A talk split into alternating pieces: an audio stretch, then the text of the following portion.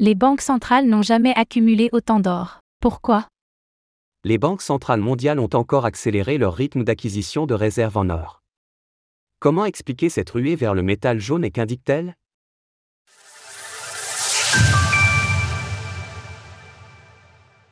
Les banques centrales accumulent de l'or à un rythme frénétique. En 2022, les banques centrales avaient déjà battu leur record d'accumulation d'or, et il sera semble-t-il battu en 2023. Selon des données partagées par le World Gold Council, 8 banques centrales ont ajouté 50 tonnes d'or à leurs réserves en juin dernier. C'est la Pologne qui s'est montrée la plus friande d'or, puisque le pays a ajouté 19 tonnes d'or à ses réserves. Derrière elle, la Chine a poursuivi ses achats massifs pour le septième mois consécutif.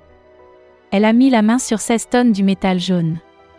Parmi les autres acheteurs, on peut citer Singapour, 4 tonnes, la Russie, 3 tonnes, l'Inde, 2 tonnes, ainsi que le Kirghizistan, 2 tonnes.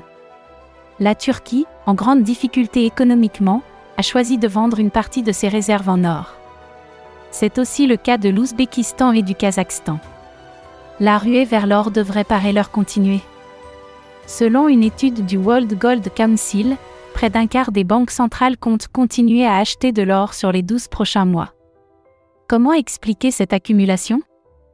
Les raisons de cette nouvelle ruée vers l'or.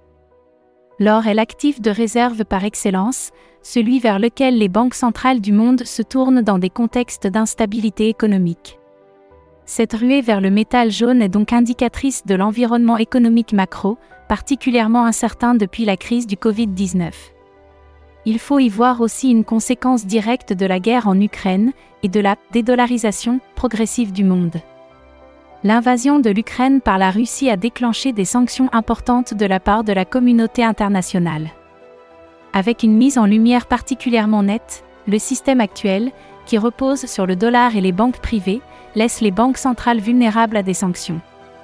Depuis, les appels à la dédollarisation se sont multipliés et le recours à l'USD tend à diminuer. Une tendance que pointe également le rapport du World Gold Council.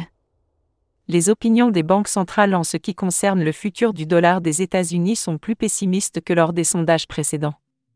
La moitié d'entre elles estiment en effet que le pourcentage des réserves en USD atteindra 40 à 50% d'ici à 5 ans. Or et crypto, l'avenir de la finance? Cet intérêt se retrouve par ailleurs en conjonction avec le secteur des crypto-monnaies, qui devient semble-t-il un des piliers de la dédollarisation. En janvier dernier, la Russie et l'Iran, tous deux fortement sanctionnés économiquement, confirmaient leur volonté de créer un stablecoin adossé à l'or. Même scénario du côté du Zimbabwe, où l'émission d'une monnaie numérique de banque centrale, MNBC, adossée à l'or avait été confirmée en avril.